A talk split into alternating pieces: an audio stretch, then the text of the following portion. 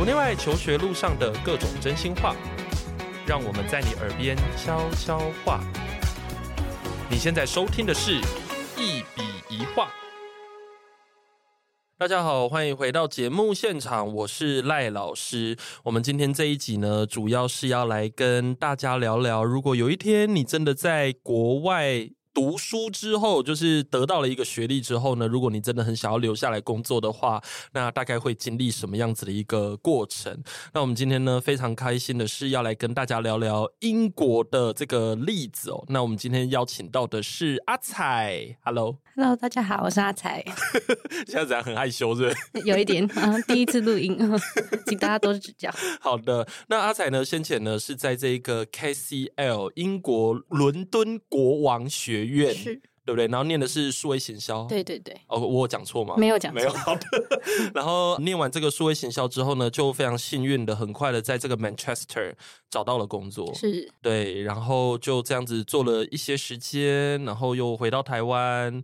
然后 maybe 之后可能还要再回到英国，就是一个英国跟台湾这样子跑来跑去的 生活，这样听起来有点累，听起来觉得非常非常的 忙碌、嗯。对，就是到处跑这样子。对，对，OK。那有没有什么样子的背景资讯是我没有讲到的？应该很多吧？比如说你以前读什么？嗯、呃，我之前大学是读世新广电，嗯，然后所以就是学一些剪辑啊，然后制图这样子。对，然后等于说我之后去念数位行销是有点像是。跨行转，对对对对，就是、欸、那个差距很大吗？其实，如果你现在知道台湾的行销产业，其实找人才的时候都会找希望会剪片、希望会制图的，嗯、所以等于说我先学了这些东西之后，再到行销领域会比较轻松哦，对，然后会比较占优势这样子哦。所以台湾的来说的话，哦，原来是这样。所以也就是说，如果我们现在在职场上面就要去 hire 那种什么行销人才的话，其实你现在不剪片不行。哎、欸，你也可以不剪片，但是如果你会，会更好。就比如说，如果他们在 hire 这个职位，嗯、然后有两个投履历的人，然后另外一个会剪片，你不会剪片，你可能就会就是他就加一些分，这样你就比较弱势，这样子。什么？对，这么的现实。现而且现在真的，现在台湾行销人员，你要会的东西真的要很多，你才可以当行销人员。嗯就以我现在刚离开这间公司来说，就是我要剪片，我要上字幕，我要做图，然后我要管社群，我要管网站，哇，我要管 EDM 等等这些任何产出内容相关的，都是一个人做。一个人对，但是以之前我在曼彻斯特的工作来说，他们这个东西可以分成很多不同的人做。嗯，对。然后你一个人包办所有的，但不是只是我，是以台湾的行销产业来说，他们就会希望一个人身兼数职，嗯，就一打多，这样是最好。嗯，对，因为你在这一行其实也已经好一段时间了，你可以简单讲一下？因为其实我常常听到很多的学生。都一直跟我讲说啊，他们未来想要做行销，当然、嗯嗯嗯嗯、最近这几年有稍微少一点了，因为这几年大家可能想要去 CS 之类的，工程师比较多，啊、对。但是行销的确是还蛮常听到的，算蛮热门的。对对对，那你觉得如果假如说，包括你在英国看到的状况，如果真的想要走行销这个领域的话，你觉得？大概会需要哪一些技能？基本的技能这样。我觉得以台湾来说，哎，好像英英国来说也是，就是你要首先要有美感，美感对，就是你在美感，就像你如果要制一个社群图，你要会那个排版，你会知道怎么样配色，怎么样排版会更好看、更吸引人，然后才会增加 engagement，然后 likes 跟 shares 这样子。对，对，所以你首先最基本就是美感。所以你必须要对美术要一定的认知。这其实也是不用到美术那么专业，但是就是可以多看一些行销案例、社群案例，你就可以多看多看，你其实你就会累积那个美感。就是知道说这个是丑的还是美的，就是是否吸引人是最重要的。对，不一定要，因为有些可以丑的很吸引人。对对，有些人说丑的很可爱，丑的怎样怎样，但是不一定要很美那种，但是要吸引人。对对对，这个怎么培养啊？这个我觉得是行销，就是多听多看，嗯，对，是最能累积美感的。嗯，因为其实，嗯，行销是一个很重视经历的行业，嗯，就是就像之前，如果你学很多行销专业知识，你其实不一定会应用到你的职场上，对，就你要会应用。的话，你就是最好累积多一点经验，然后套用你之前学习到的知识，这样子。对对，就像比如说，我们之前在 KCL 数位行销的时候，会学一个叫做有点类似消费者心理学的东西。嗯，然后你就是要学会这些心理学的概念跟逻辑之后，嗯你要如何运用在职场上才是最重要的。对可是你先学会之后，然后你不会用，那等于就是你白学了。是，对对对对对是的，没错，就是学以致用。对，嗯嗯嗯嗯嗯嗯。那除了美感之外呢？嗯，其实你刚才还应该还有讲到一个，就是实战经验嘛，对实战经验要够多。对我觉得不一定要入职场才可以累积这个实战经验，其实自己经营社群也是一个实战经验。哇，对，现在哦现在不是有很多网红吗？然后他们都是自己经营起来的，嗯其实那也是一个很好的实战经验。其实现在很多高中生也都喜欢做这个事，哎，对对对对，就是自己的 IG，然后很多人关对注，对对对对对，我觉得他们应该蛮多人是蛮享受那个被关注的感觉，嗯，那就很适合走这个。对就是喜欢活在镁光灯下对面。对对对对对对，哦，好像我现在脑子里面已经可以出现很多学生的 真的吗？这边有很多学生想要当网红是吗？对，超多。啊而且你现在去问他们，其实之前新闻不是有讲吗？如果你现在去问学生，他们未来想做什么，其实有非常多人会跟你讲他网红，对，想要当网红 YouTuber 对，不知道有没有人想要当网黄啦？但是网黄是什么？另外一种，哦，另外一种颜色我 get，到这种人很多哎、真的吗？这个有，这个，就是有点像，你知道有一个词叫擦边吗？那什么，就是嗯，你可以 做就是没关系，我们这里没有没有禁忌。就是擦边，就是说你你也是网红，但是网红有很多种嘛。对你是靠什么红的？对，那擦边就是你是靠可能身材啊，哦就是光就是可能露身材这样对子红的，我们通常会有一个词叫擦边这样。哦，那所以在行销上这是一个术语。哎、不这不是行销术语，就是网络 很多人会用的术语。那那我们在行销的时候会想说要擦边一下吗？会吗？以我待过的公司，他们都不希望找擦边的，哦，他们希望是正向啊，然后阳光啊，然后开朗那种，对对，给人一个正面形象。嗯，怎么讲？可是我不是说擦边不对对对我形象，不正面，是我的意思是说是，嗯，比较不会有争议的，对对对，你讲对，这是正确不会有争议的，比较没有争议的，都是品牌比较希望找的，因为他们不想惹麻烦。也不想延上吧？对，不想被延上，那被延上销量就下降，然后就被老板骂这样子。对，所以怎么人怎么找的，什么之类的。对，像之前那个炎亚纶好像有代言一些那种瘦身吗？还是也不是瘦身，哦应该是那种健康食品。我有点忘记。对，但是 Me Too 之后，感觉好像也是有蛮多问题，就是麻烦啦。啊，哦，对啊，对啊，对啊，对啊，就像这可是我觉得他这个比较像是，嗯，你没办法先预知到的，对啊因为真的他在那之前给人的形象是很正向的啊，是所以你不知道他那一面，所以我觉得那个算是蛮衰的嗯，真的 一个一个 个案品牌来例。说的话，对他真的怎么会想到呢？对啊，对。对那除了这个之外还有吗觉得？刚才那个应该叫做怎么挑人吧？诶，行销的话，就刚刚说的，就是美感嘛，然后嗯跟设计一些东西，对然后再来就是抗压性吧。抗压性，因为行销就是不管是在国外还是在台湾，就是你都会有时候下班之后也会需要 on call，因为有时候比如说社群有出一些问题，嗯比如说有一些不好的风向。嗯，有一些不好的留言，你都有可能需要下班处理，等于说你下班跟上班的那个界限是很模糊的。所以你之前在工作的时候，嗯。常常会需要就紧盯那个，也不用紧盯，但是我会需要在下班之后不时的登入我的那个官方账号，因为那个 Instagram 是可以那个切换账号嘛，嗯。然后我就要不时的登入那个官方账号去看一下留言是现在是怎么样的留言，然后有哪些私讯，嗯。有没有什么状况。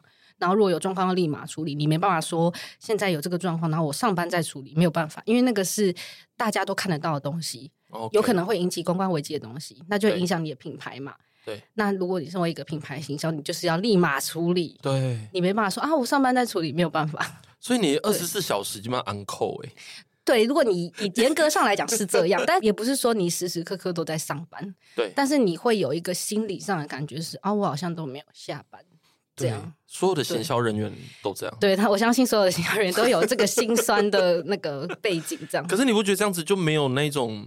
就说，除非你已经非常习惯了，嗯、因为这样听起来的话，就是说，如果我们今天真的要做行销，嗯、因为现在的行销你也很难离开数位平台，对，所以就等于是你二十四小时很有可能就必须粘在上面，对。那你要怎么去处理这种好像二十四小时都在工作的这个感觉？以我自己来讲的话，我在之前在曼彻斯特的时候，嗯、我工作是在这个上面的调节上很痛苦，嗯，那因为那时候我是算是我第一份正式的工作，对正职工作，嗯、然后那时候我在这个方面的调。调节就会很痛苦的原因是我自己没办法切割，嗯、就是没有办法那个开关，你懂那个？就是上班开，然后下班关，那个是你要自己去调试的。对，但是我那个时候是一个。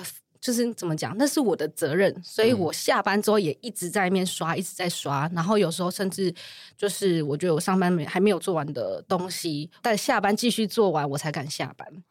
对，然后但是我下班之后我又要一直看社群，等于说我真的是二十四小时都在工作。哇，这很痛苦。对，然后可是后来我就有一个前辈跟我说，就是你可以下班之后，你就告诉自己，你现在就是你的 me time。Yeah. 你就任何 KOL 的讯息，所有社群讯息你都关闭。对，不管是 Line 还是 IG 来的，还是 Facebook 来的，你就关闭，然后假装没有看到。你只要没看到就没事。对对，所以就是关闭那个通知提醒。嗯、然后上班之后你再用电脑看，等于说你手机不会被打扰。对，就是你下班之后就是不会被绑架，然后你上班之后再处理这些事情，嗯、这样子。其实我觉得这个蛮重要的，因为讯息一直来。然后你觉得心就一直挂在那个里？对对对，我觉得对于心理的那个健康对很有影响。对对对，我觉得那是因为你是一个负责任的人，所以你才会这样。你说我管他的这样？对啊，因为你比如说像我自己，如果假如说是我们 team 里面的东西，我当然就是要二十四小时去看啊。所以我基本上我只要醒着的时候，我就是在看讯息的。但是因为你也是一个很负责任的人，那是因为这是我的公司。所以，如果你只是职员，就不一定。职员的话，要看我负责什么事啦。对，老板不一样啊。对啦，但是你要想的事情是啊，如果是你呢，就是说，因为我们一般的行销人员其实并不是真正的老板，那但你会因为责任的关系而认为你要这样做。对，可这个很大的牺牲就是你的自己的 me time 啊。对啊，没错啊。哇，我就觉得现在的行销人这样很辛苦哎。所以你就是要学会那个开关，嗯嗯，上班开，下班关，对的那个调试这样子。嗯，我以前其实都比较没有这个感觉，但是后来年纪越来越大的时候，就这个感觉越来越强，就会觉得真的吗？为什么？真的啊，因为你会需要休息啊。可是年轻人也需要休息啊。没有，你知道越长越大越觉得休息是一件很重要的事情。应该是说，我以前都会觉得这个没有关系，就是会觉得很多的讯息来，当然我们现在还是可以接受很多讯息，只是我以前一直会觉得说有讯息来，我就要回。没错，对，这是我第一份正职，就一直有的使命感。但我觉得，就是我之前在曼彻斯特的时候，因为我是在英国的公司，可是我是在台湾的团队嘛，嗯，所以其实职场文化上面跟台湾本地其实没有差太多。我自己感受上了，因为我在这个团队里，我肯定就是跟这个团队最亲嘛，嗯，所以其实就像在台湾工作一样，就是比较不一样的点就是你会需要用英文跟上级沟通等等的，写信都是用英文等等。对，但其他除此之外，其实跟在台湾就是工作的的感觉没有差太多。OK，对，但是我之前我的有个同事，他是在另外一个部门，嗯、然后他的所有团队的都是英国人，嗯，那他就 比相对比我轻松非常多，嗯，就是因为他们的职场文化没有像台湾这么这么的 这么认真。认真。对 这个认真有很多意义，就是，对，没有尽善尽美，对就是没有像台湾职场文化这么尽善尽美，就是觉得哦，我一定要把它做很好，我一定要很快的做完，嗯、很效很有效率这样。嗯、他们就是比较慢慢的、慢慢的，嗯、你可以在 deadline 之前做完，你都可以慢慢的。哇哦，对，就是他们就是慢慢的，你不用那么早给我看呐、啊，你就慢慢做那种感觉。嗯、所以就是还是要看你在的 team 是什么样的 team，然后才会决定你。有没有我们前面讲的这些压力？就是因为如果我是在同样是在亚洲的文化的职场里面，当然这些都是很正常的，嗯，对，以普遍来讲。但是如果你是在嗯、呃、比较 chill 的那种职场文化中的话，你可能、嗯、你或许不会感受到这些我们刚刚说的，所以那并不是整个这环境都是这样，还是要看你在的 team 是什么样的 team。原来，对，我其实也很想问这个问题，嗯、就是因为很多人会想说，哎，我们台湾人的工作方式跟如果我们在国外的话。嗯不知道能不能很好的，是因为有一个原因，是因为我们可能都一直觉得外国人就是非常的 散漫，散 漫就是 你要你讲的，不是我讲的，就是可能，而且比如说，我就很好奇，像他们的行销会不会像我们一样这么的卷，你知道吧？就是卷吗？对，就是这么的，一定要粘在上面，然后去干嘛？然后好像很多事都要弄得很积极一样。我觉得是不是不一样啊？比较不一样，但我觉得他们蛮特别的是，他们会很乐于。就如果他需要加班完成这个东西，他们会去加班完成这个东西。可是当他不想做的时候，就他就是不会做，就是他会是依照他们的心情。就是他们效率会随着他们的心情来波动，是对，所以这是等于说他们不会让自己吃亏，嗯。但是当他他需要加班完成这个事情，那就加班，但是他会争取他自己的权益。比如说我加班了，那你是不是要给我什么相应的报酬？嗯，对，那我不能白做嘛，对啊。就是我觉得在职场文化上面，他们比较敢勇于争取自己的权益。对对，相对亚亚洲也不是台湾人，就是 in general，就是可能亚洲文化里面。就是觉得你去争取这个，好像你很贪婪，或是怎么样，就会有一个无形的那个责备自己的那种感觉。对，但其实那个才是对的，你要争取自己的权益才是对的。因为其实公司也不是你的呀。对啊，对啊，你那么努力工作，我就觉得说公司也不是我。对啊，我就觉得说，如果你有做多少事情，那当然你就是要有多少的回报。对，你不能白做啊。对对，不然你其实如果你一直白做白做白做，然后你都没有得到相应的报酬的话，你久了你就会讨厌这份工作，你就会倦怠，你就会想要离开。对对，就是他要给你你满意的报酬，你才有办法有那个怎么讲动力想要留下来。对，那这个也是我觉得很多亚洲老板没有理解的一点，就是这是你离开的原因？对对，不是不是不是，绝对不是，不是我离开的原因是我人生其他的规划。但是我觉得，就 你不要害我，就是我是说，我是说很多亚洲的都，可是因为我只有在台湾跟英国工作过，我只可能只能讲，其实这样子也很多嘞，因为对对，因为其实很少会有人有这种跨文化的工作经验，可能因为之前就是我很也很感谢家里可以制作去。KCL 读书，然后我才有机会可以找到英国的工作这样子。嗯、那其实我刚刚像我刚刚讲到，为什么会说我可能没办法 in general 讲所有亚洲老板都讲，我只可以讲说台湾许多的老板就是可能没有理解到，就是为什么你的员工会走，嗯、或是你为什么你员工不够积极，有可能是因为你给的不够多。对，对 而且我觉得亚洲应该还会有一个心态，就会觉得说。这件事情，如果你把它当做一个义务来做，好像是一种忠诚。对，好像有一个这样子的一个文化在。好像如果就像一个最简单的例子，就是你刚刚讲的卷嘛，就是比如以下班来说，如果你已经到点要下班了，可是你隔壁的人都没走，你就会有一个莫名的想说。我是不是不能走？不能能走，你压力已经做完了。你不是已经做完了吗？你要在那边装忙，然后忙到哎、欸，旁边有一两个人走，你才敢走，或是老板走，你才敢走。就是说，看谁是第一个。所以我一直都觉得，因为其实我虽然这样讲，但是其实我也是这样的人，就是我也会被别人影响。我、嗯、如果我隔壁的人没走，尤其是当他比我资深的时候，我就会不敢走。嗯、对对对，对我就会觉得。有点心虚，对，他会不会这么对我有别的想法？嗯、就觉得哎，我是不是不够认真什么的？但其实这里不是我把事情做完啦，我本来就可以走啊。可是在这个文化里面，就会觉得说你是不是都一直迟到早退啊，什么什么之类的？嗯、但其实你把事情做完，你其实就可以走了。对，但我们不知道为什么会给自己一个莫名的这个压力。对，对，是因为我会觉得说，像行销这样子的工作，感觉需要奴性稍微强一点的人 才有。而且责任心要够，哎，真的，真的，就是我遇到蛮多同事，奴性都蛮强的，嗯嗯，对，然后其实自己会受影响，对，你就会觉得啊，他好努力，对，那我是不是再做一下？或是有时候我甚至会问说，你有没有需要帮忙的？对，因为我有时候把别人的工作拿来，也不是啦，就是我看他，因为有一些真的是奴性很强，对，强到你会觉得哈。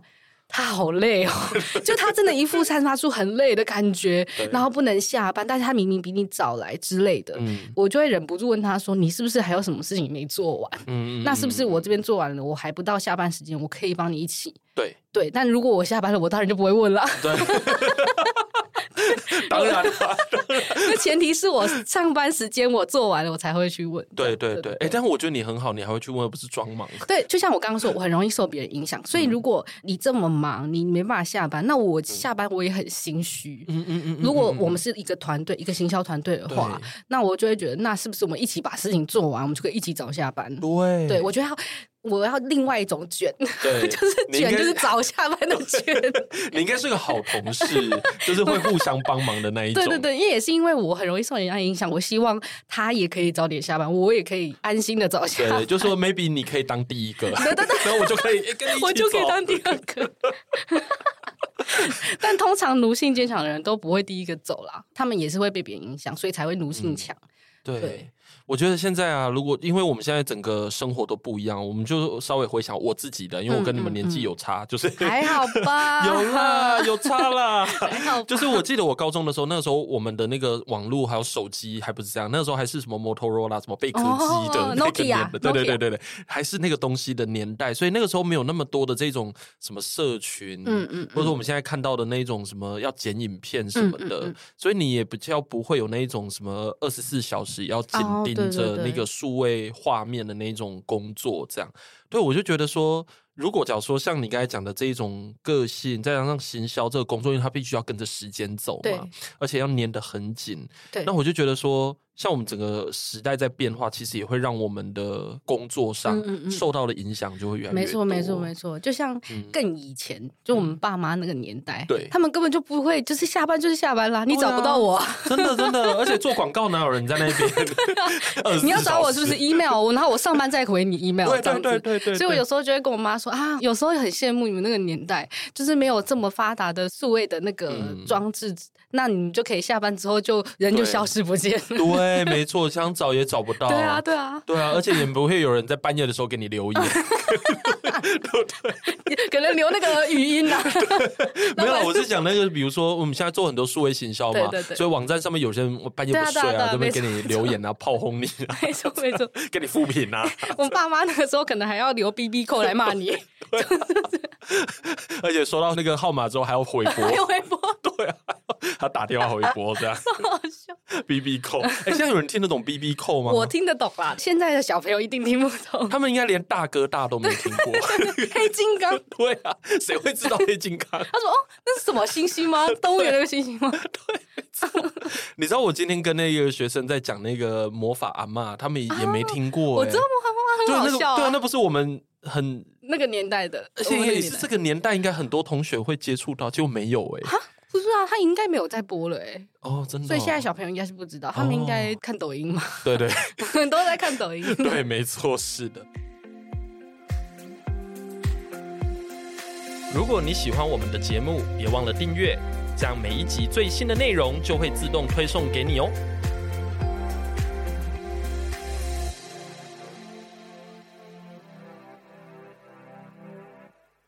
哎，那你觉得你身为一个所谓的行销人，嗯、你平常是怎么去充实自己？因为显然的，你必须要知道非常多东西，像你连 BB Code 都知道。那个是我妈妈跟我讲的，那是我哎、欸，我还不到那个年纪哦，是我爸妈跟我讲的。哦，对对对，你是说我你要怎么去充实充实自己吗？因为像我刚才也听到说你是那个广电出身的，对对对，因为大家都知道，就是世新广电非常非常厉害，嗯、就是技术 很强，嗯嗯，对对。非常非常强，因为我认识了非常多优秀的这个媒体人，都是从事情来的，真的，所以我会觉得说，哇，那你技术绝对没有问题。然后你再还有去那个 KCL 那边，就是学到蛮多东西的。嗯嗯。然后你现在在业界里面看的东西也够多。嗯。可是因为我们都知道嘛，就是你读书，然后到了职场去。其实很多时候我们还是要充实自己，而且你会非常想念读书的日子啊！真的，对。那你平常要怎么去充实自己，让自己很好的在走在这个行销的路上？我觉得，如果你是有在经营 Instagram 的话，嗯、你一定要 follow 电商人妻。嗯嗯，电商人妻就是有一个账号叫电商人妻，对，然后他会第一时间的更新所有 IG 的演算法最新的资讯。哦，因为大家都知道，就是你要经营社群，最重要的就是你要知道最新的演算法，嗯、你才可以用最简单的方式触及到最多的人。对，所以一定要 follow 电商人妻。我是从就读书到现在都有一直在看他的贴文跟线动，因为 Instagram 的那个老板他有自己经营一个社群，嗯，然后电商人气都会第一时间在他发最新的演算法更新的那个影片的时候是原文，他讲英文，然后他就会第一时间翻译成中文给台湾的观众，这样。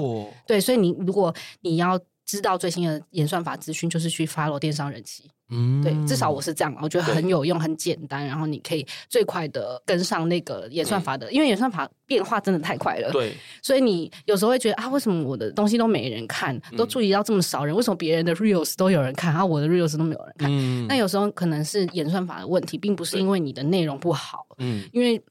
有时候演算法一直变，你也不知道他比较喜欢推播什么样的内容，所以你就是要去知道这件事情，然后去做那样的一个方向。嗯，对，嗯嗯，嗯。然后其他的话，就是一定要 follow 时事。对。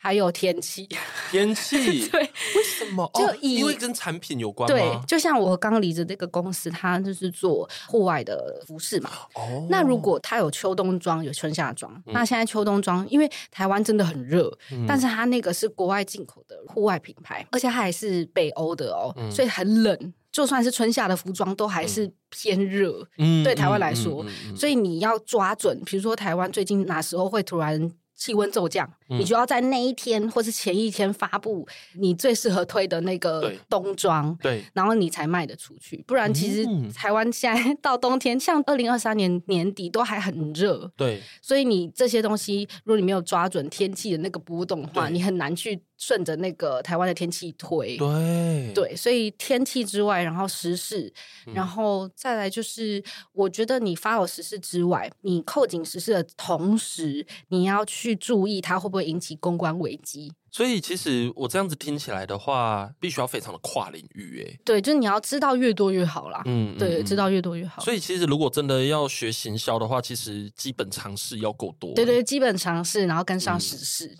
对，还有天气，这个 这个很难呢。我觉得光是跟上时事就很难呢。就是可能不时人，就是其实我觉得现在我的时事来源都是来自 Facebook，就是我几乎不看新闻。哦，我也是。对，因为新闻有时候会报，嗯，我觉得有些新闻会报一些比较，比如说车祸啊或者什么那些，我觉得我看了会觉得心里会觉得很不不是很而且都只有而且都只有行车记录器啊，要看什么？就是比较不是哦，我想知道的东西。对，那有时候我觉得的话。因为 Facebook 本身也是一个 social media 嘛，嗯、所以如果你是在你有在经营社群的话，你可以同时看一下大家最近都在讨论什么啊，嗯、大家喜欢什么，嗯、什么样的贴文，大家都会去留言，都会去按赞，都会去分享，然后你去学习。其实这也是一个吸取新知很快的方式。嗯、如果你没有时间去看新闻，嗯、没有时间去读文章，那你最快的方式就是就是滑 Facebook，嗯、我都是这样子。对，是因为像我平常的时候，是因为。我的工作要教书嘛，那我教的书也不太可能就是一直在教什么地形学、气候学这些东西，我一定要 follow 时 事。对对对，比如说冰岛的火山爆发，那或者是我们也得知道说，比如说中国或者像这样日本，就是有发生地震，类似像这样。那因为你必须要掌握到这些灾害，或者说一些国际时事的。最新的动向，你才有办法在课堂上面去引导学生去学这些东西。Uh, 所以其实我也必须要 follow 时事。那我 follow 时事的方法呢，就是比如说我可能就会去看什么 Today 看世界啊，uh, 或者什么关键评论网，他们有国际大风吹，uh, uh, uh, 我其实都非常固定的时间会去听。就是你只要光听，其实就可以掌握到非常多东西。所以你也可以同时做其他的事情，然后边听这样子。洗澡啦，就是一边洗澡的时候，我都一边听新闻。还有 TVBS 最近有做那个国际新闻，他们也都把那个短剪辑就是放上去，就每天都很多。对对对对对，非常非常多。所以我一直都觉得说那个都是非常珍贵的养分。啊，对对对，对对对。哎，你这样子其实让我。意识到就是，我当然一开始就知道说行销它需要的基本知识非常的多，嗯、但是我第一次听到行销人特别去讲这件事啊，真的吗？真的，因为以前大家都觉得说行销就是念商学院啊之类的，然后我第一个想法就是，哦、可是行销这种决策，如果是谈决策面的话，应该是你在公司很高层的人。对，你才会真的碰到。对对对对对对对对对。但是我没有，我还没有当过主管啦，所以我还没有到决策那一部分。对，所以我觉得我们行销人员，其他除了决策的人，其实决策的人也要吸取很多新知。像我之前老板，他也都是一直在看各种新闻，对。然后他只要一看到什么对我们有可能有帮助的事实，他就会丢到群组说：“哎，这个可以 follow，或者这个可以运用到我们什么什么。”嗯，对。所以其实你其实越到主管，你是其实要知道的可能越多。对，没错，是的。所以其实不是说我想念行销就念行销。对，我觉得如果有兴趣可以去学。对，然后。哎，怎么讲？你才会知道你自己有没有兴趣。嗯嗯。当然也不一定要去读书啦。如果你、嗯、你真的觉得你自己很喜欢行销，嗯、想试试看，你直接去投行销相关的工作，你直接去做，也可以知道你自己有没有兴趣。不一定要去读书，真的。嗯、我觉得尤其行销这一块。对，因为好像像你刚才讲到说，像有些人他就会自己经营社群嘛。对对对。然后像我知道有一些高中生，他们也会在那边拼，就是点什么按赞数、啊、按赞数还是什么之类的 观看书。对，然后我我自己也有学生是那个在。YouTube 上面好像有一定的 follow 的人的，对对对对对。其实我觉得那个就是一个实战啊，是对那个就是很好的，而且不用钱呐，真的不用钱，真的。对啊，实战经，而且你可以你自己的频道，你可以直接去看你观察你后台的数据的变化，嗯，然后你不用去受任何的限制。我觉得这是一个很好的实战方式。哎，你这样一讲，我就是也对我是一个很好的提醒，因为你知道我，因为我们每个礼拜其实都有发。那个节目上去嘛？啊，Podcast。对对对，然后我们自己也有那个什么 Facebook 或者是那个 IG，但是因为我们 IG 就是我们没有很认真在经营，佛 佛性经营。对，就是把东西放上去，然后也没有去看什么演算法的改变什么的。然后脸书也是，脸书就有点像是我想发什么，就是有什么新资讯就放上去，但没有平常不会特别产出内容这样子。对，就是应该是说一个礼拜大概会有两篇到三篇，然后当然就是一些比较教学上面的分享，或者是学生他可能有一个什么新的表现，然后我们觉得非常的好，嗯、类似像这样，就是有点佛系在进。但是听了你这个，我认真的认为，哎，这个真的是要，可以而且这是专业耶，术业有专攻。对对对对对，很专业的事情。所以很多人就会想说，哎呀，不是进一个社群而已吗？不是丢丢东西就好了吗？真的不是这样子。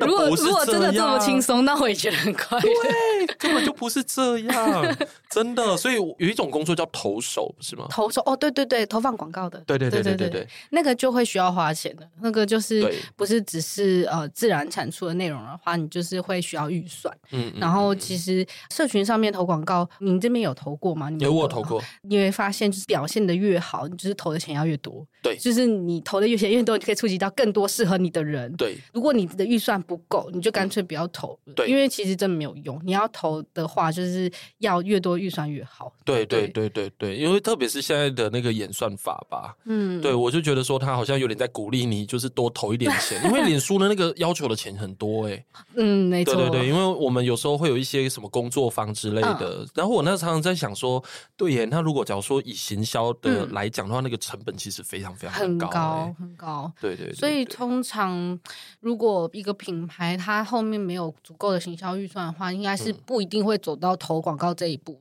对对哦，对，通常就是自然产出。像你现在社群上面看到那些没有下广告的贴文，都是他们自然产出的。嗯，那如果有上面有一个写一个赞助广告或者 sponsor 的话，那就是有下广告。那通常那个是他们行销预算足够多才会去做这个东西。是，对哦，OK。那我想我好奇的问一个问题，就是你觉得行销工作给你带来的成就感是什么？成就感，这个这个有成就感吗？好深入啊、有有成就感吗？也有哎、欸，应该有。我觉得最大成就感是在你结案的时候。OK，就是比如说我们年初或是年终的时候会提下一季的那个行销的提案嘛，嗯，然后就说我下一季因为有哪些产品，然后我觉得可以结合哪一些 KOL 的合作，嗯、或是什么样的社群内容，嗯，或请什么样的摄影师拍摄等等，对，这些就是会去提案。嗯、那提案敲定之后呢，我接下来这一季就可以开始做这个提案嘛的内容，嗯、把它完成，你一步一步把它完成，到最后你要结案的时候，哎，你就会发现，哎。我的数据成效的体表现的不错，然后我请的摄影师拍的内容也很好看，然后大家都很喜欢。嗯，我觉得最有成就感就是在结案的时候，你在整理结案的时候，哦、一页一页就是 PPT，我们是就是一页就是一个结案，嗯、呃，一个提案的结案嘛。对，然后就一页一页这样子，哦，那原来我这一季我完成了这么多，嗯，我原本想要做的东西。对，不管结果怎么样啦，就是你产出的这个东西，就会觉得有那个有成就感。对，这就是你的宝宝哦，就是你把它生出来了这样子，对，嗯，然后这也都是可以带到你下一个工作的一个作品集，嗯嗯嗯嗯，对，我觉得这些都可以留着，你的结案报告都可以留到下一个，对，投下一个工作，是，嗯，哦，我想到这个，我就觉得说，的确有一些很有趣的行销，它也不太算行销，或者说社群操作吧，对对对对，最近跨年不是有一个叫做去大安森林公园哭吗？对对 对对，有有有，哎，你知道我十一点二十分的时候，那时候我在家，因为我自己一个人，嗯，然后就想说。要不要去一下？然后我我我还真的是打开了 Uber，你知道吗？我还看一下说那个价格是多少。如果我从这边过去，然后就说哎六百多块，我觉得哎那还可以。你有去吗？没有。后来我就觉得说，可是我想到要回来可能叫不到车，我就我就觉得嗯那还是算了。哎那那最后是有多少人参与？很多人呢。那我觉得他这个行销人员他就很有成就感，他一定会最后结案的说哎我引起了多少人真的来参与这个东西，是因为我提的这个东西，我怎么做等等。而且我觉得他其实根据他的说法，他应该是有点无心插柳了。对，有时候其实有一些行销成功的行销案例都是无心插柳。对，有时候对，对但是。当然，你一开始不会知道嘛，你还是要提一些 idea 什么。嗯、可是其实你真正用心去想出 idea，都不一定有无心插柳的，还有。真的，真的。而且，因为我一看到那个东西的时候，我就想到说啊，这个就是蔡明亮啊，就是蔡明亮梗的东西。可是因为你要怎么讲，蔡明亮的那个电影也不是到非常非常的那么的 pop 了。对对对对对，嗯、我觉得对一般人来讲，应该说。对很多可能没有看过蔡明亮电影的人，可能没有那么了解那个是什么梗。对对，那但是我还想到说，哇，这么多人，我觉得可能这个跟抓紧那个时机也有关。嗯、就他觉得那个时候是很适合推出这个哭一下的，这个是大家都会觉得这时候可以去哭一下的，所以就这个 timing，那就下就这个时候发，对这样子。我觉得 timing 也很重要。而且我觉得大家其实都有一个。概念就是应该说有一个想法，就是说反正去了也 OK 嘛，然后反正就是就是也不会少一块肉啊，对啊也没差，反正也无聊，也不知道去哪里跨年，要不然去那边地方跟大家一起喝酒。因为后来主办人他自己也有上去发文，就说他可能会带个什么东西去啊，就越来越多人讲说啊，我我已经在这边哭了，那你们在哪里啊什么的？我已经在这边。对对对，我觉得这是一个很厉害的，因为他是等于是一般的社会大众。去自己加入这件事情，对啊，对啊，然后还在社群上问大家说：“我在这边哭了，你在哪？你在哪？你在哪里哭？” 所以我还在准备眼泪啊，什么之类。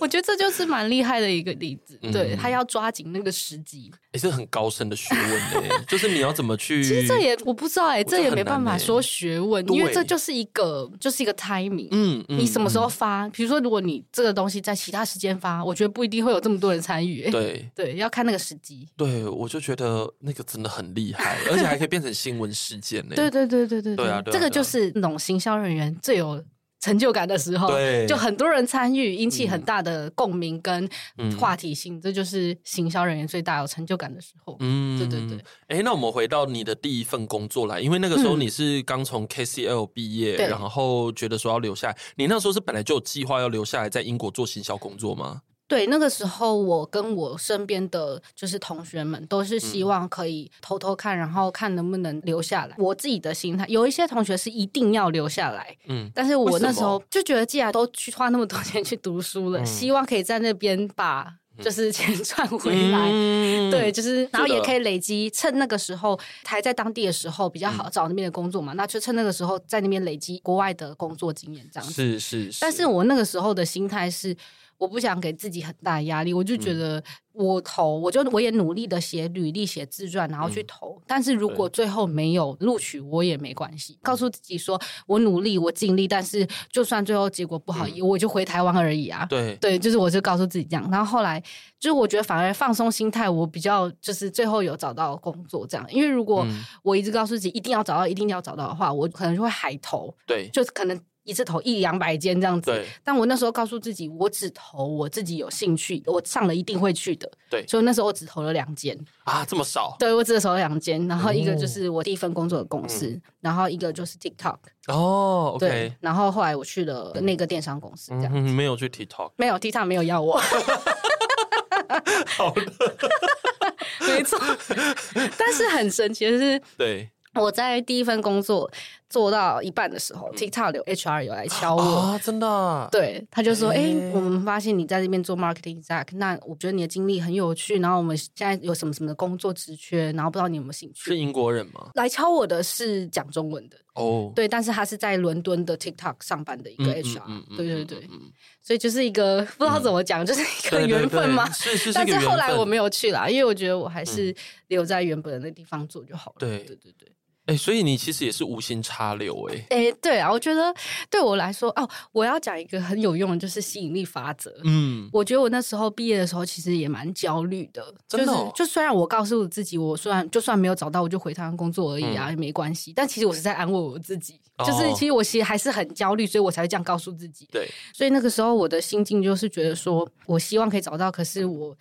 我不要压力那么大，他其实我压力很大。嗯、那个时候、嗯嗯，对，所以我那个时候只投这两件。然后那时候我知道我上了这个曼彻斯特这个工作之后，我就打电话给我妈聊了一下。没有，我讲错了，就是那时候我是还没上的时候，我还在等结果的时候，嗯、就跟我妈聊天，然后聊一聊挂电话之后，我就开始大爆哭啊！我在那之前都没哭过。对。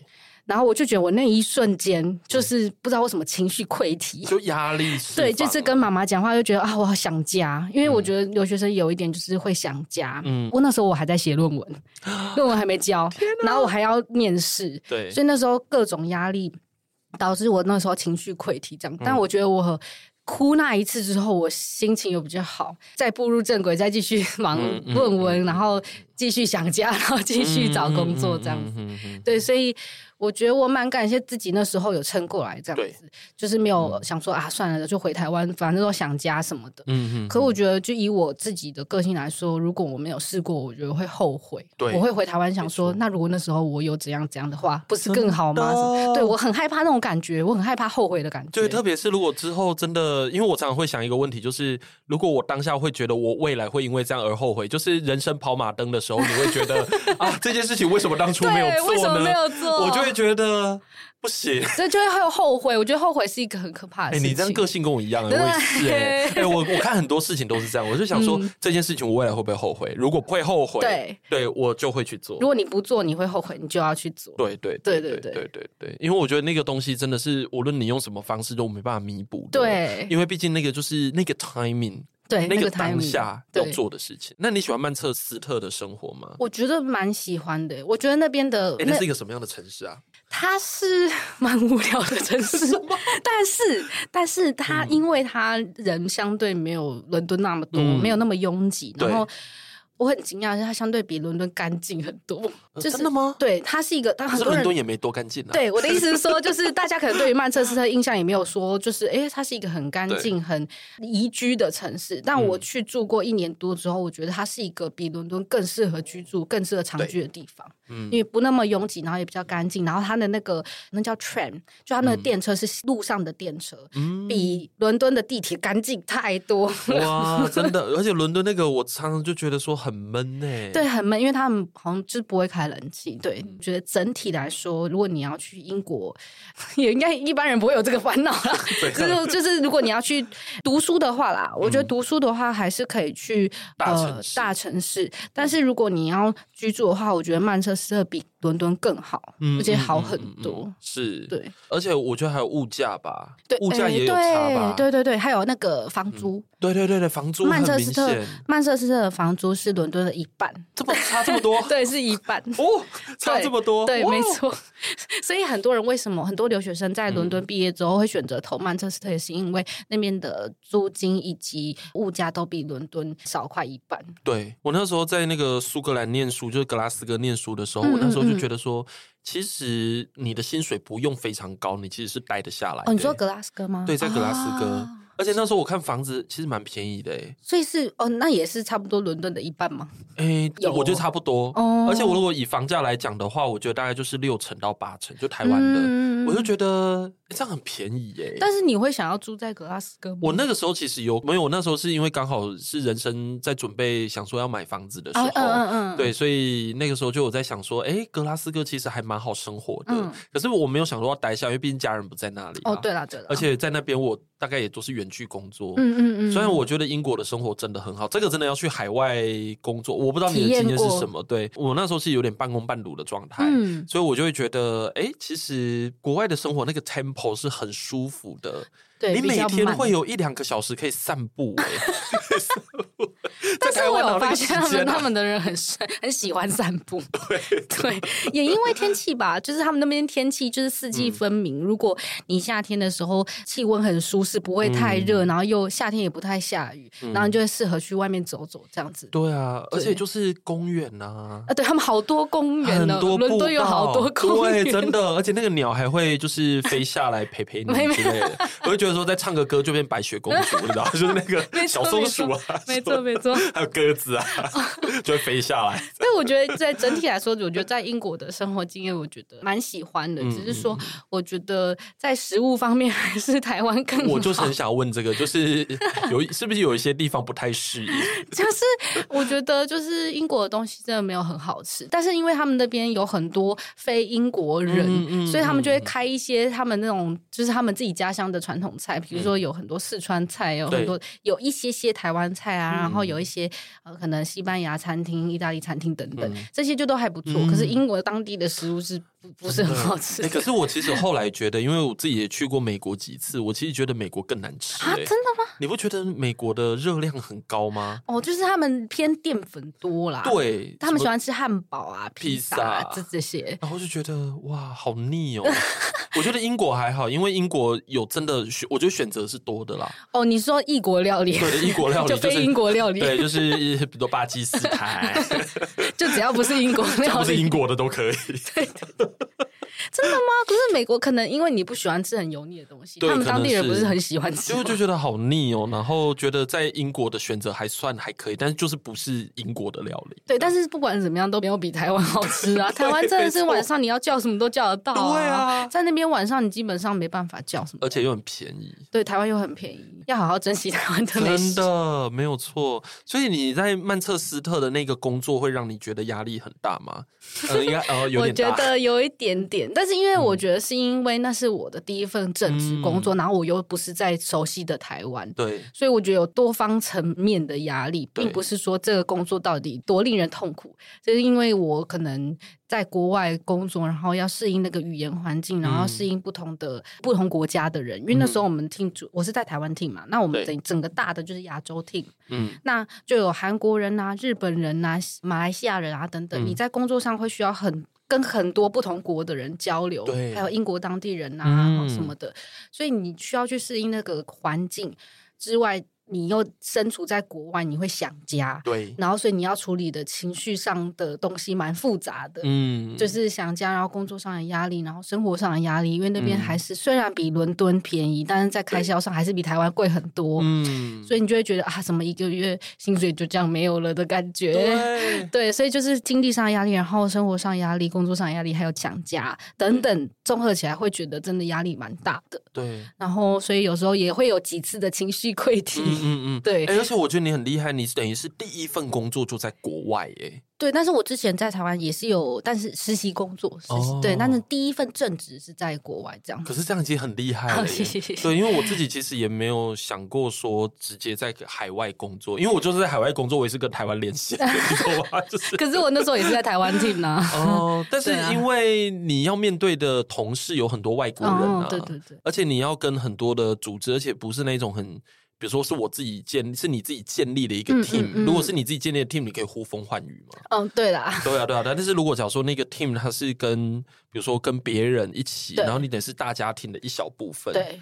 对吧？那其实我觉得压力是不一样的。就对，就是有人际关系上的压力也有。对对对，所以有时候他们也很喜欢私底下找你喝 吃饭或什么的。嗯、对，所以你就会觉得，因为我是一个很不喜欢下班之后还还有那么多 social，对，还那么多 social。可是英国人很喜欢礼拜三、礼拜五下午的那种啤酒的那种街边的那种。对对对对对，但是我在亚洲听他们没有一定要礼拜三或礼拜五啊，他们可能有时候就是时不时就会问你说，哎，要不要来我家吃个晚餐什么的。哦、然后有时候就会。比较难拒绝，对对，但是我其实又不喜欢，就是下班之后我就想要一个人在家废啊，嗯嗯嗯、就不想要去，就是还要就是应付同事什么的。对对对，我但我觉得同事人都很好，只是说自己不喜欢那么多 social 啊。对对啊，所以并不是他们不好，是我不喜欢这个方式，因为我觉得就像我刚刚前面提到的开跟关，对，我觉得如果我下班之后还要做这个。职场上的 social 的话，我觉得我会没办法关，嗯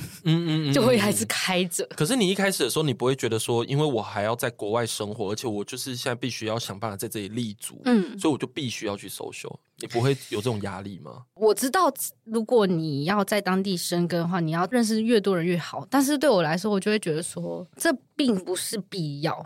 嗯、就是我们会告诉自己说，哦，我是不是要？经营更多的人际关系会对我职场更有帮助，是没错啦。但是我不是那么，我没有那么远大的志向，说我一定要做到什么样的程度。嗯、我只希望我可以做的开心，然后我喜欢这份工作是最重要的。不然我就很容易就想要走。对对对对对，哇哦，天哪！哎，那我有一个问题哦，因为我们的时间也差不多了，我觉得已经。我自己已经学到从你的故事里面学到非常多东西了，真的，而且让我，而且让我一直在回想我以前的英国生活。我那时候也很想去曼彻斯特，但是哦，那为什么没有去？因为疫情期间没有办法去。啊对，你是想去玩吗？那时候对，就想去玩啊！我那时候就真的是很认真的待在苏格兰，就是没有去。哎，苏格兰很漂亮，很漂亮啊！但是我连高地都没有去啊，你知道吗？我我最多就只是去欧本而已。为什么？就是高地下面。你没有去看高地牛？我没有真的看到高哦，高地牛有看到了，有看到，但我没有真的到。高地上或者人家讲的什么 Sky Island，我也没有去。你没有去？你有去吗？我有去。哇，很漂亮啊！竟然有去过，很天，很漂亮哎！不要再说了，不要再说了，不要再说。突然觉得很怀念，对不对？好想哭哦！我都没有去。以后再去啊！有啦，我之后应该还会再去。对啊，再规划去就好了。对对对对对对对，这应该算是很多人的一个问题，就是说，就像你刚才讲的，嗯，从英国的大学毕业之后。然后你要在当地找工作，其实真的是一个非常有点折磨人的一个过程。嗯，然后因为我们现在这个世代也差不多都是会觉得说，除了在台湾之外，maybe 还有其他的选择，嗯，就觉得说，哎，在海外工作也很不错。这样，那对于想要这样做的人，你觉得你会有什么样的？过来人的建议，建议对我来说就是吸引力法则。你告诉自己说，你尽力去做，然后这件事情就会成真，就会发生。嗯、其实你就会一直正向的思考说，说我一定可以入职这个工作，我一定可以怎么样怎么样。嗯、我觉得每一天告诉自己，你一定可以做到什么事情很重要。嗯，就是因为你一个人在国外生活，你会有很多的，因为你朋友可能都在台湾，嗯，然后你家人也在台湾，所以你会有。思乡的一个压力在，那如果你又在工作求职上面给自己很大的压力的话，你很容易就会放弃了。对，或是你很容易就会心理层面会有出问题。嗯，对，你可能就会需要找人家智商啊，或什么的都有可能。对，所以我觉得要心态上的话，就是你要告诉自己你已经很棒了，嗯、你尽力做就好了。嗯、那你心里要默默告诉自己，就算没有做到，我也尽力了。嗯嗯，就好了。对，是就是不要一直告诉自己说啊，我别人都找到国外的工作了，我都没找到，是不是我很烂，或是我很糟？其实也有时候并不是这样，嗯、只是因为其实找工作大家都知道是看机缘。对，有时候你跟这个工作有没有缘分，对，也很重要。有时候可能是时间还没到，别人先到了。嗯，但是你的还没到，对，所以就是持续的去做。如果你真的很想要在那边工作的话，你就持续的去投，持续的去关注你有兴趣的领域有开什么职缺，你有兴趣的品牌有没有开什么职缺，嗯，然后就去投。嗯，就是我觉得自传跟履历都要好好写。对，很多人觉得自传不用写，但其实我觉得在英国求职，我不知道其他地方啦，但在英国求职，你有写自传是有加分的，嗯，因为他可以更了解你这个人的经历。跟他们申请学校一样啊！对对对对，没错，就是有个一千多字的？对对对对对，他们申请学校也要自传。那我 对他们很特别，就是他们。职场你求职的时候也要自传，但是台湾台湾其实我发现很多都是直接投履历就好了，他不会跟你要 CV 表。对对对对对对对，但是他们那边如果你除了这个 CV 这个履历之外，就简易版的之外，如果你还有个你更清楚的人生的自传的话，也不是人生啊，职场上的自传的话。他可以更了解你是不是更适合这个工作，对，这样子，所以我就可以去钻研这个自传怎么好好写，对，然后履历怎么好好写，然后去投你有兴趣的工作，对，然后告诉自己你一定可以做到，就算。没做到，你也尽力了。对，对，这个心态很重要，我觉得。对对，其实我常常会觉得说，我们在准备申请大学或申请研究所的时候的那个练习，其实也是求职的练习。没错，没错。而且你看，就像你刚才讲的，其实还蛮有用的啊，你就写个 personal statement 过去，嗯，然后让他们知道说你是一个什么样的人。对，对，这个可能真的会让，而且。其实，如果我是一个 hire 别人的人的话，嗯、我看到这个东西，我也会很感动。对，你会觉得哎，很用心。对，会觉得说这个人应该就是我要找的人吧。嗯、就算他自传上面写的不一定是真的，但是你也觉得他至少愿意花这个力气，对他有诚意，去这样客制化我这个职位需要的人。对，那代表他真的很想要这份工作。对，但如果他只是投一个履历过来，然后也没有写任何自传的话，你就会觉得那可能是海投啊，他有可能我只是其中一个，他不一定会来这边工作。嗯，这样的感觉，对，真的，嗯。哇好实用哦，这个。对，我也是去英国求职才知道，呃，自传很重要。嗯，对，在因为在台湾我没有经历过需要写自传的一个投履历的过程。嗯。是，而且可能很多人会觉得说这样很啰嗦，对，很浪费时间。有些人会觉得很麻烦，但其实如果你觉得麻烦，就有可能没上。对对对对对。哎、欸，其实我觉得这样讲蛮好的，因为。嗯就真的是让我们知道说，申请学校跟找工作其实可以说是同一件事情。呃，你申请学校的时候就可以，就是一种练习，就像你刚刚说的，没错。嗯、哼哼对，嗯，OK，非常非常谢谢阿才在最后的时候 给我们一个超实用的 建议。所以呢，请同学们哈，以后要写 personal statement 的时候呢，请好好的写，认真的写。没错，没错、欸，真的很多人不知道怎么写，这样对。那我觉得今天的这个分享，我觉得更重要的一件事情，其实是让我们看到说，在整个无论是行销的专业上，或者在英国的求职的过程中，其实我都觉得阿彩是一个非常乐观的人。你会笑看很多很多事情，虽然说在过程中应该有很多艰辛啦，对。可是我觉得说，因为你很相信吸引力法则，对，就是说非常非常认真的。集中精神在一件事情上面，我们也相信那件事情可以做得更好，会发生，对，对，会发生。所以其实要秉持着这样的信念，就是盯住，好好的就是撑下去。对，那反正撑到最后就是赢家。对对对，没错没错，有可能是，但没有是，没有的话你也尽力了。对对对对对对对，你就要好好的告诉自己说，对我真的在这个海外求职市场上面呢，求职的这个过程中呢，嗯、其实已经真的尽力了，就是最大最大的努力了，这样子。嗯、对，好的，那我们。今天非常非常谢谢阿彩来节目玩喽，希望大家今天都能够从阿彩的故事里面获得非常多的东西。那我们今天的节目就到这个地方，我们下次见，拜拜。拜。关于求学路上的莫测变化，让我们陪你说说话。如果有任何关于节目内容，又或者其他国内外教育的大小问题，都欢迎到一笔一画的 Facebook 和 IG 留言给我们哦。